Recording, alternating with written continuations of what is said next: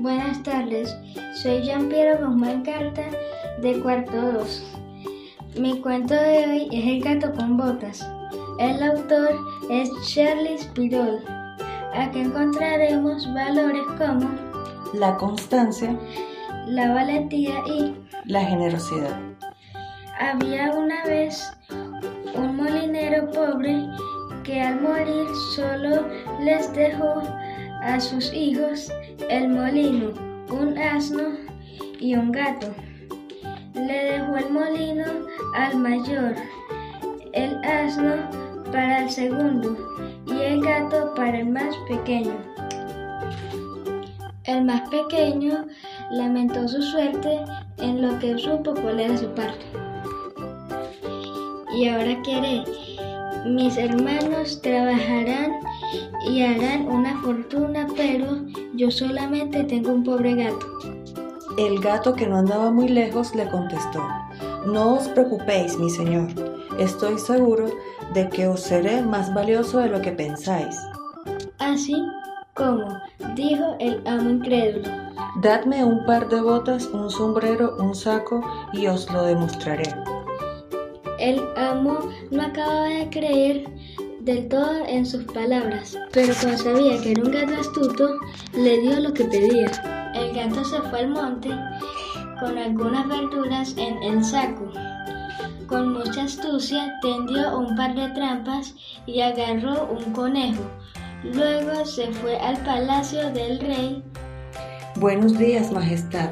Os traigo en nombre del príncipe de Carabás este presente. Al día siguiente, el gato atrapó una ardilla, luego un camaleón y así sucesivamente varios animales y siempre se los llevaba al rey. Todos veían la generosidad del príncipe de Carabás y en una oportunidad el gato le dijo al rey, Majestad, el príncipe de Carabás es un hombre muy rico, joven y buen mozo podría ser el candidato perfecto para vuestra hermosísima hija, la princesa Antonella. Un día el gato le dijo al joven, Haced lo que os digo, amo.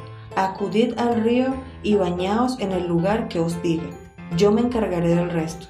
El joven hizo caso. Cuando estaba en el río, pasó la carroza del rey. El gato gritó, Auxilio, auxilio, corred todos, el príncipe se ahoga. Inmediatamente el rey se bajó, ordenó que rescataran al príncipe, pero el astuto gato le dijo al rey, Su Majestad, por vuestro camino han pasado unos forajidos y os han robado la ropa de mi príncipe. El rey dio la orden de que vistieran al príncipe con la mejor ropa. Al rato salió el joven vestido elegantemente del príncipe y fue entonces cuando la reina y la princesa Antonella vieron por primera vez al guapo príncipe. El rey lo invitó a que se montara a la carroza, pero antes dijo el gato, Majestad, estáis usted y su honorable familia cordialmente invitados a vuestro lujoso castillo.